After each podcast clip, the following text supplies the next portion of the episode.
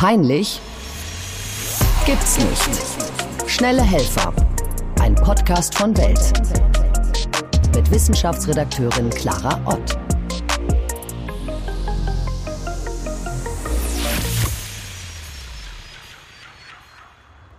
Herzlich willkommen zu Peinlich gibt's nicht, schnelle Helfer.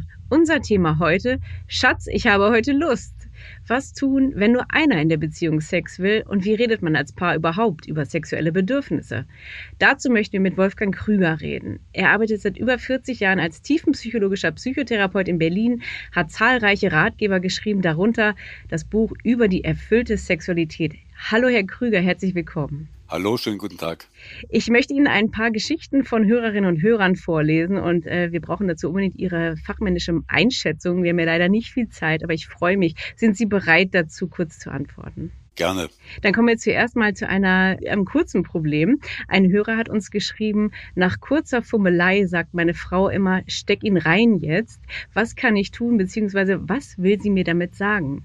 Also ich würde dem Mann raten, dass er zunächst einmal seiner Frau sagt, weißt du, mich erstaunt das. Die meisten Frauen wünschen sich ein langes Vorspiel und beschweren sich, wenn der Mann zu schnell kommt. Und bei dir ist es anders. Ich würde sie fragen, woran liegt das?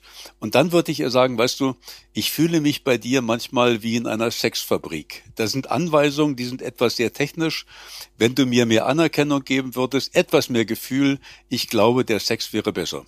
Ja, das finde ich gut. Das Wording ist ja auch schon interessant, dass er schreibt nach kurzer Fummelei. Das klingt ja nicht so nach so einem liebevollen Vorspiel und Leidenschaft, oder? Irgendwie. Genau. Ja, okay. Und ähm, was will sie ihm damit sagen? Will sie ihm vielleicht auch damit sagen, du bringst es vorher nicht so wirklich, mach doch lieber gleich ja, Penetration, damit es schnell vorbei ist? Oder was glauben Sie, sagt die Frau damit? Es klingt nicht wertschätzend.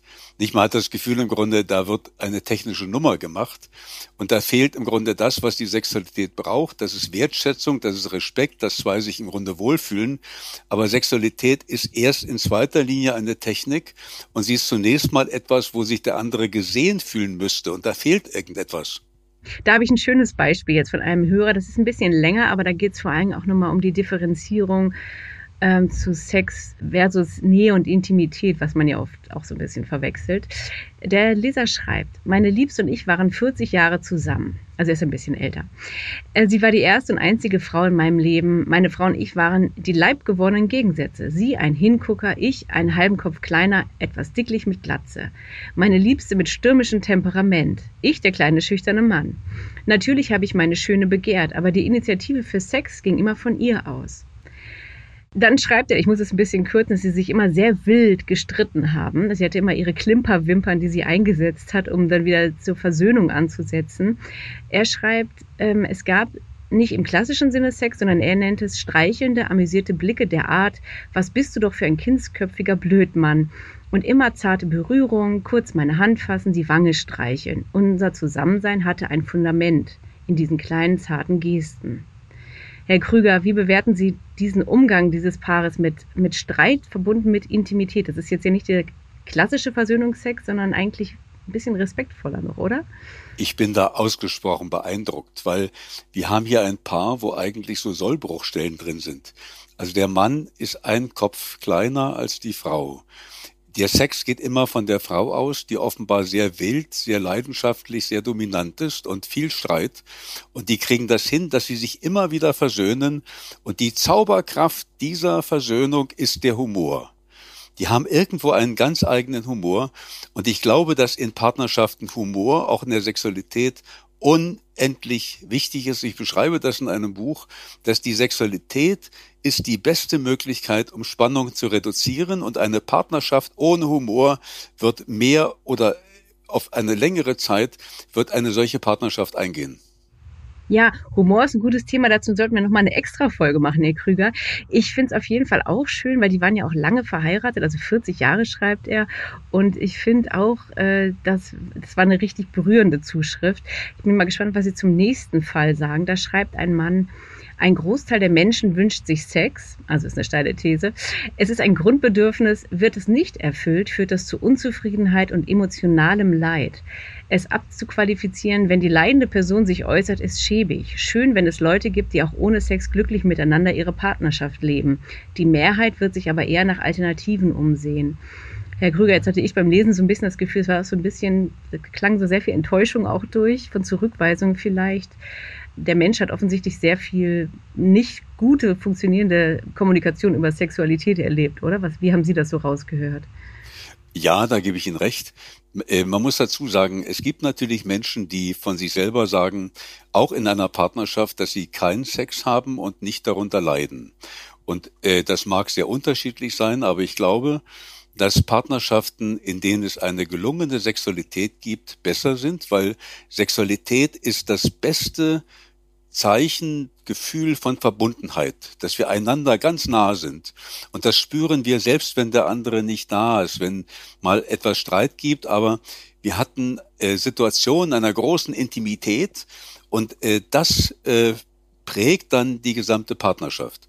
Und das Entscheidende ist für mich, wenn man einmal Paare fragt, dann haben die meisten am Anfang durchaus eine lebendige Sexualität gehabt und die ist verloren gegangen.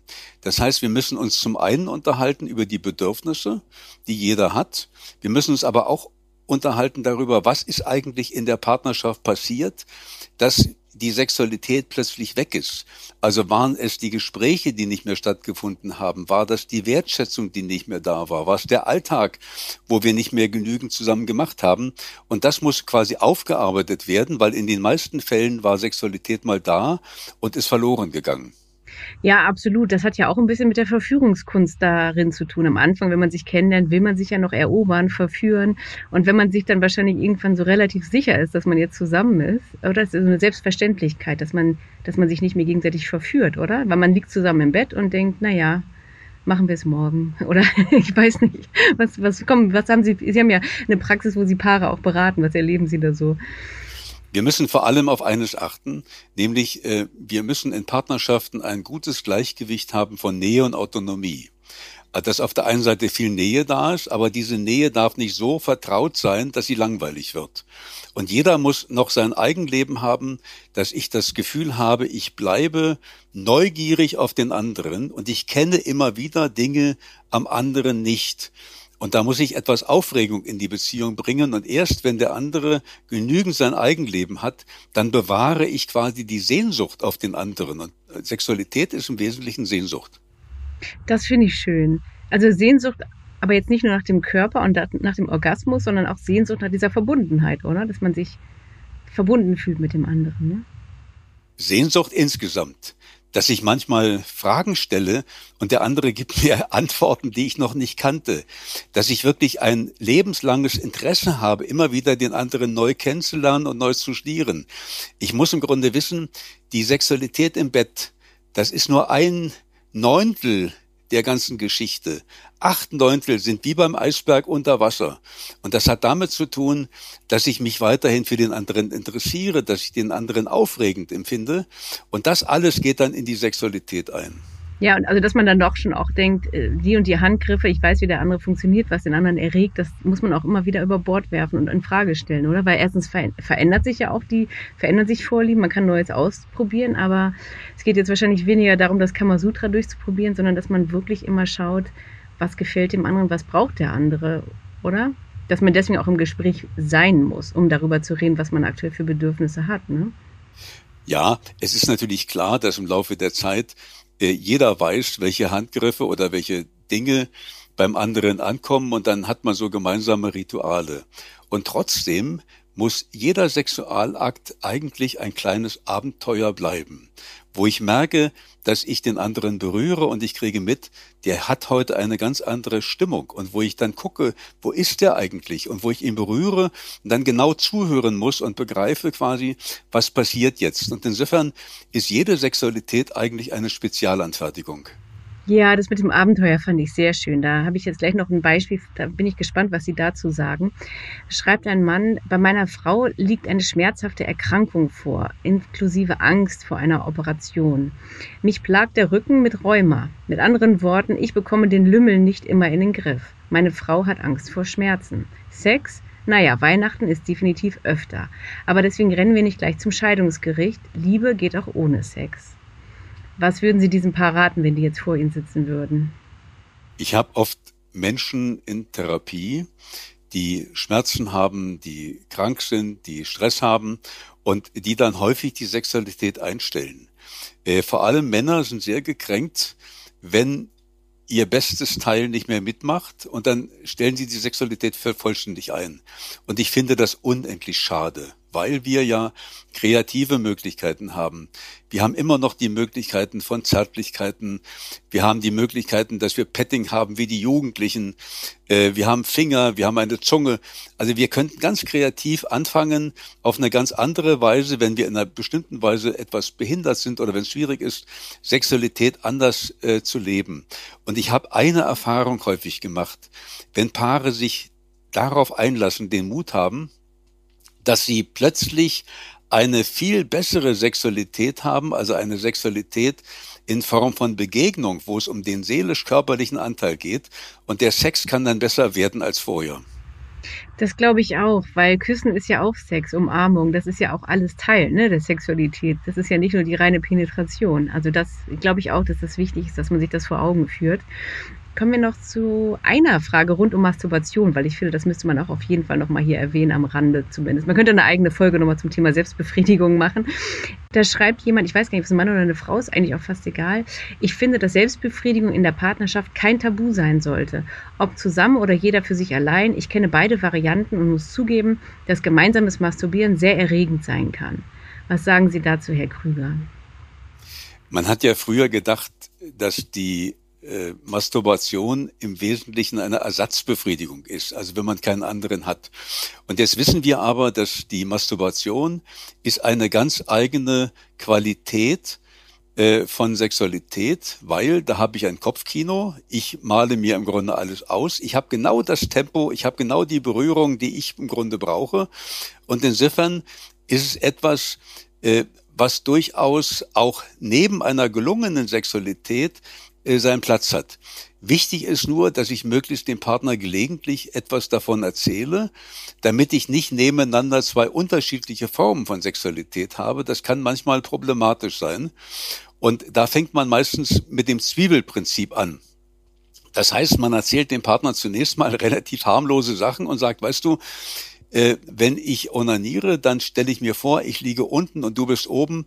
Und wenn du dann erregt bist, dann macht mich das unendlich an, dass man solche Dinge einmal erzählt und dann wird man merken, wie der Partner oder die Partnerin das aufgreift und hat dann, sieht man dann den Weg, wie man eventuell weitermachen könnte. Und wir müssen nur eines machen dabei, wir müssen tolerieren, dass es neben mir noch eine andere Sexualität gibt. Äh, früher war es häufig so, dass die Partner dann neidisch waren, eifersüchtig waren und das Gefühl hatten, der hat Sexualität und das nimmt er mir weg. Und äh, das kann manchmal in schlechten Partnerschaften so sein, dass dann die Sexualität zu zweit wirklich leidet, also weniger wird. Und deshalb muss man gucken quasi, dass man das zu einem gemeinsamen Thema macht. Genau, weil man darf jetzt wahrscheinlich nicht so diese typische Szene haben, die Frau kommt rein und der Mann guckt gerade Pornos am Computer. Das ist jetzt nicht das, was sie meinen, weil das halt ist, also das ist natürlich auch legitim, aber sie meinen diese Verbundenheit von wegen, auch das als Vorspiel zu betrachten, dass man denkt, wir verabreden uns heute Abend und ich habe jetzt schon an dich gedacht und möchtest du ein Foto oder dass man das so spielerisch einbaut, ne? Das meinen sie. Ja, ja, wir müssen vor allem, sag mal, die Fantasien, die wir haben, gucken quasi, dass man die in die Sexualität mit einbaut diese Fantasien, die man hat, sind ja nicht immer gleichzusetzen mit den Vorlieben, die man hat. Vielleicht können Sie das ganz kurz differenzieren, damit das auch allen Zuhörern und Zuhörerinnen klar ist. Na, die Schwierigkeit ist, wir haben häufig Fantasien Und gerade in der Sexualität äh, sind es häufig Fantasien, die auch mit Überlegenheit, Unterlegenheit, die manchmal auch mit Gewalt, manchmal mit Schmerz, mit Ausgeliefertsein zu tun haben. Und die Fantasien sind grundsätzlich nicht dazu gedacht, dass ich die dem Partner erzähle, sondern das ist etwas, was ich für mich habe, wo ich all das auch unterbringen kann, was ich normalerweise im Leben nicht habe. Also es geht nicht darum, äh, dem Partner alle Fantasien zu erzählen, das kann den Partner sogar erschrecken. Und deshalb hängt man normalerweise bei den ganz harmlosen Dingen an, dass man sagt, das war die Sexualstellung und da habe ich das im Grunde empfunden, das sind so harmlose Sachen. Und dann kann man sich so rantasten daran, was man dem Partner erzählen kann und dann merkt man, inwieweit äh, das Erzählen auch die Sexualität verbessert. Ja, super. Das fand ich gut, dass Sie das nochmal erklärt haben, Herr Krüger. Da kommen wir passend dazu zu unserer Abschlussrubrik, die heißt einfach mal die Hose runterlassen. Auch das müssen wir differenziert betrachten. Wir wollen natürlich nur, dass Sie das mental jetzt tun. Ähm, haben Sie eine Peinlichkeit in letzter Zeit überwunden? Das muss jetzt überhaupt nichts mit Sexualität zu tun haben. Irgendein Moment, wo Sie denken, oh, da bin ich an mir gewachsen, das ist etwas, was ich teilen möchte. Das und das war mir peinlich. Was gab es da bei Ihnen?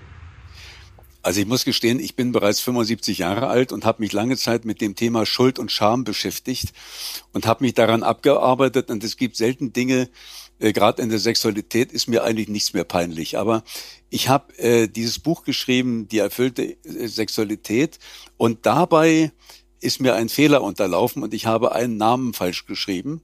Und eine Journalistin rief mich an und sagte, haben Sie eigentlich mitbekommen, dass da ein Name falsch ist? Und das war mir richtig peinlich. Es gab dann sofort eine Neuauflage. Okay, aber Sie haben jetzt nicht Angst, das nächste Buch zu schreiben, weil Sie schreiben sehr, sehr viele Bücher. Das kann man auch auf Ihrer Website alles nachlesen. wolfgangkrüger.de, richtig, ist Ihre Website. Sie haben, äh, Sie geben ja auch regelmäßig Interviews, aber vor allem Ihre Ratgeber sind äh, sehr, sehr lesenswert. Sie arbeiten ja auch gerade an einem neuen Buch, oder? Ja, ja, ich, ich arbeite immer an einem neuen Buch. Das kommt jetzt in sechs Wochen raus über, über, äh, in vier Wochen raus über Selbstachtung. Genau, unser Podcast kommt ein bisschen später raus. Das heißt, wenn dieser Podcast gerade erscheint, wenn ihr den hört, ist das Buch schon da. Das finde ich sehr gut. Vielen Dank, Herr Krüger, dass Sie äh, Zeit für uns hatten. Das war Peinlich gibt's nicht schnelle Helfer für heute. Ich hoffe, euch hat die Folge gefallen. Ciao und bis zum nächsten Mal. Vielen Dank, Herr Krüger. Schönen Dank. Tschüss.